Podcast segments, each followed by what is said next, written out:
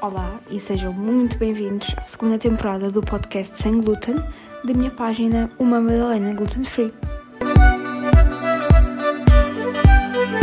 Olá então a todos, uh, hoje estamos então de volta para mais um episódio do meu podcast desta segunda temporada. Uh, finalmente vos trouxe aqui um episódio uh, individual, o último tinha sido sobre as viagens sem glúten um, foi um tema assim mais geral. Este é um tema mais específico, como podem ver pelo título, vamos falar de uh, produtos sem glúten. Vou dar aqui um bocadinho da minha opinião e falar um bocadinho da minha percepção do início até agora, porque acho que as coisas mudaram mesmo num ano e, e alguns meses, acho que mudaram bastante. Por isso imagino uh, e sei o que, o que mudaram em 10 anos, por exemplo. Uh, como muitas pessoas descobriam, descobriram que tinham a doença ou não podiam comer glúten uh, há 10 anos e não sabiam bem o que fazer porque uh, a oferta que havia era muito pouca. hoje, pelo contrário, temos muita, muita oferta, muitos produtos e vou falar aqui um bocadinho sobre isto neste episódio. Um, acho que poderia falar aqui horas e horas, porque este assunto tem muito para dizer e tem muito, muita evolução, na minha opinião, muita evolução e muita variedade. Eu lembro-me quando, quando uma conhecida minha descobriu assim a doença celíaca, há 11 anos, havia pouquíssimos produtos e principalmente muito pouca informação uh, sobre a doença, sobre os produtos, sobre a contaminação cruzada. Lembro-me até dela falar de uma história, da mãe, neste caso, falar de uma história em que foi a um café que dizia não sei o que, sem glúten, um, tinha um, tipo um placar à porta sem glúten, Uh, isto é em Lisboa, atenção. Uh, Lisboa, arredores de Lisboa. E quando a, a mãe era sempre atenta, e ainda bem, nós na realidade podemos parecer um bocadinho chatinhas com estas coisas, mas a realidade é que nós temos de estar muito atentos a, estes, a este tipo de coisas, porque é muito grave se alguma destas coisas falhar. E perguntou, falou com uma, uma das empregadas, uh, e pediu para chamar alguém responsável para para se poderem, uh, pronto, para saber, poder informar um bocadinho melhor sobre, então, se era apto para celíacos, se, se estava livre de contaminação, isso tudo. Uh, e a resposta foi de uma clara desinformação. Uh, não sabia do que é que estava a falar, não sabia bem o que era isso. o sem glúten, afinal, não era sem glúten. Bem, foi uma confusão. Um, quando comecei a ver os produtos sem glúten, outra coisa que notei e acho que é consensual uh, foi os preços. Eu assustava-me sempre com os preços, achava mesmo estranho como é que um, um quilo de farinha tinha um preço absurdo uh, e quando comparava com um produto com glúten, com uma farinha com glúten, por exemplo, era um escândalo. Um, na minha opinião, ou pelo menos é o que eu sinto, eu acho que neste ano e poucos meses houve um crescimento enorme nesta oferta e também nos preços. Isto porque Pronto, não sei se é só impressão minha, mas sinto que todos os meses há uma novidade melhor e, mais oferta e por isso os preços também tendem a baixar uh, e a concorrência tende a equilibrar mais esta questão.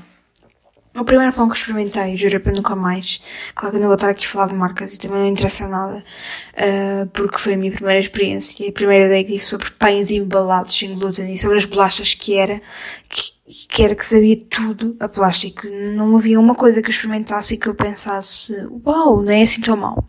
Eu odiei tudo. E foi por isto também, como já falei, comecei a cozinhar porque achei que devia arranjar aqui alguma solução para que um, pudesse continuar a comer as coisas que eu gostava, não é? Dentro do possível. Um, o primeiro, disse já imensas vezes aqui pelo Instagram, um, pela minha conta do Instagram, que eu não compro bolachas, mas eu descobri umas um, no pronto, que não são assim, uh, pelo preço, são bastante razoáveis a comparar com os produtos sem glúten, claro. Uh, eu não vou falar de, de marcas e assim, uh, mais uma vez, mas em relação ao conteúdo nutricional, são mais ou menos interessantes. Claro que fazer em casa é mil vezes melhor e faço umas bolachas ótimas, que eu gosto pelo menos, e com um conteúdo nutricional muito mais interessante, muito melhor. Mas estas até são bem boas e têm, e não são assim tão más em relação a, aos hidratos e a toda a leitura de rótulos, como eu já mostrei no Instagram também, como devemos fazer uma leitura de rótulos. Desde que comecei a descobrir depois outros produtos sem glúten, produtos que eram assim menos conhecidos ou que não estavam expostos no supermercado destes, uh, em hipermercados, eu comecei a optar por produtos mais naturais. Como sabem, consumo muito os pães da Pachamama e da Bão e faço muito os meus pães, claro. E procuro sempre produtos que sejam interessantes a nível nutricional e que, ao retirarem o glúten, não coloquem porcarias necessárias que só estragam mesmo o que comemos. Como eu já falei aqui muitas vezes também no Instagram porque realmente é uma, uma dificuldade enorme, porque vamos ver um pacote de bolachas ou um pacote de, de qualquer coisinha de um snack ou assim, e por ter lá o símbolo uh, sem glúten ou isento de glúten, uh, tem imensas outras porcarias que ninguém esperava, ou coisas completamente desnecessárias que uh, não é preciso termos num, num pão ou numas bolachas. E isso estraga muito os produtos e daí também para, como, como o glúten serve aqui um bocadinho como, com a elasticidade e a fofura das coisas, uh, por isso é que é tão difícil substituir os produtos uh, para sem glúten, e percebo que seja, mas quando conseguimos acertar uma receita, quando tentamos, porque é mesmo por eh, tentativa e erro, vamos, tentamos, falhamos, tentamos, acertamos, tentamos, falhamos, vai ser sempre assim, um, até chegarmos a uma receita que gostamos ou que é até, até é perfeita, pode ser. Um, por que não fazermos as nossas uh, bolachinhas? Eu não estou aqui a desvalorizar de forma nenhuma os produtos sem glúten, até porque agora há mais opções, uh, há opções boas, há opções melhores. Só que nós conseguimos fazer umas bolachas tão boas sem glúten de forma super simples. Eu sei que não é, nem sempre é fácil cozinhar, nem sempre temos essa paciência, essa aptidão e esse tempo, um, mas com farinhas naturais, naturais e acessíveis em 30 minutos, um, tirando se calhar aqui a parte do forno, pronto, mas isso, quando, enquanto pomos no forno podemos estar a fazer outra coisa qualquer. Um, acho que é bastante possível e é uma forma, é uma dica, é basicamente um conselho que eu tenho para vos dar em relação aos produtos sem glúten, porque comecei a adotar, a adotar este, este estilo, este modo de vida, um, porque senti essa necessidade. Obviamente, há quem não sinta, há quem não precise de, dessas coisas, ou de se preocupar com isso, ou que não quer, e isso, tudo bem. Pronto, na minha página, para quem estiver interessado, há muitas receitas de bolachas, uh, e não só, de pão também, e de muitas coisas, no meu Instagram, que eu vou, deixo sempre o link aqui na descrição. Quanto ao pão, uh, eu estou a falar aqui de produtos mais gerais, não vou estar a falar de coisas mais específicas. Uh, acho que me vou centrar aqui no, pão e bolachas, porque realmente, se calhar, as coisas que, quando substituímos por, pelo, pelo com glúten, é difícil. Uh, eu adoro, adorava, adoro, eu, gosto, mas já substituirmos por cada almoços, eu antes comia sempre, acho que comia mesmo sempre uma torradinha, um pão fresco, ao fim de semana era sempre pão fresco que íamos buscar ou à padaria ou assim, uh, e agora uh, não tenho essa hipótese porque não tenho uma padaria sem glúten à frente da minha casa, uh, por isso não posso ir buscar o meu pão todos os dias, mas faço muitas vezes o meu pão e às vezes uh, tento mesmo que só, só fazê-lo, só pô-lo no forno de manhã para que ele consiga comer mesmo assim, para me lembrar desses tempos. Faço e congelo, corto em fatias, como também já mostrei no Instagram, ou então compro aqueles do, do bão, uh, da bão ou da pachamama, um, que também estão nos meus destaques do Instagram, e congelo sempre. Eu congelo sempre porque uh, os pés aguentam assim menos tempo cá fora. E congelado pelo menos tenho sempre, e como eu não como todos os dias pão, eu vario muito entre as papas e as panquecas, hum, pronto, é sempre uma boa hipótese.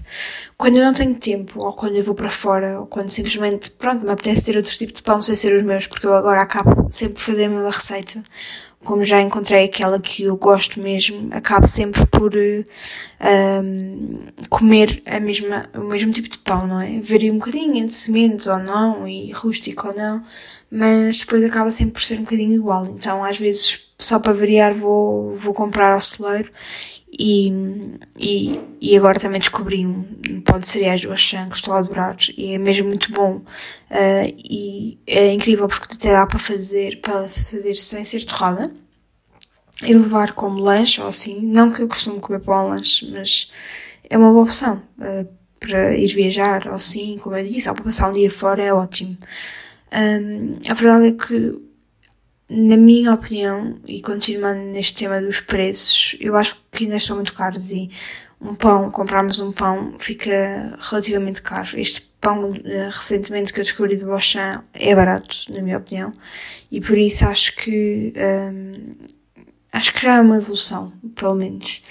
Um, acho que já estamos numa evolução em que há tanta oferta que os preços estão a baixar e uh, as coisas vão melhorando nesse sentido. Um, acho que em relação a este tema não há assim, uh, quer dizer, haveria muito para falar, mas eu não gosto muito de estender nos meus episódios sozinha, como sabem. Gosto que tenha assim uns 10, entre os 10 e os 15 minutos e não quero estender isto muito. Um, ia deixar uma sugestão, que era talvez uma segunda parte deste episódio para possa continuar a falar sobre isto, mas com algumas dúvidas que vocês tenham. Eh, eu iria deixar uma caixa de perguntas no Instagram sobre se têm alguma dúvida ou se querem deixar algum também comentário, em que eu depois falo aqui no episódio um, ehm, com o vosso tipo de perguntas e o vosso tipo de comentários sobre os produtos sem glúten. Também uh, podemos trazer, eu tenho trazido uh, convidados especiais neste sentido, em que têm marcas sem glúten, mesmo por isso, porque é desafiante perceber também o lado das marcas, porque eu sei que fazer uma coisa sem glúten não é barato, mas poderia também trazer aqui algum convidado que para vocês faça sentido para falarmos deste assunto, posso pensar também, e vocês podem me dar também a, vosso, a vossa opinião. Um, Digam-me nos comentários quais são os vossos produtos favoritos sem glúten e em relação à qualidade-preço. Um, espero que tenham gostado deste episódio. Uh, espero que tenham aprendido aqui um bocadinho. Dizer, isto não foi bem aprender, isto foi mais um desabafo e dar aqui a minha opinião na realidade. Uh, mas pode ser que numa segunda parte tenhamos alguém que nos consiga uh, ajudar neste sentido. E vou pensar em alguém. Um, pronto, espero que tenham gostado mais uma vez e que fiquem aqui para a próxima segunda para ouvir um novo episódio da segunda temporada. Obrigada!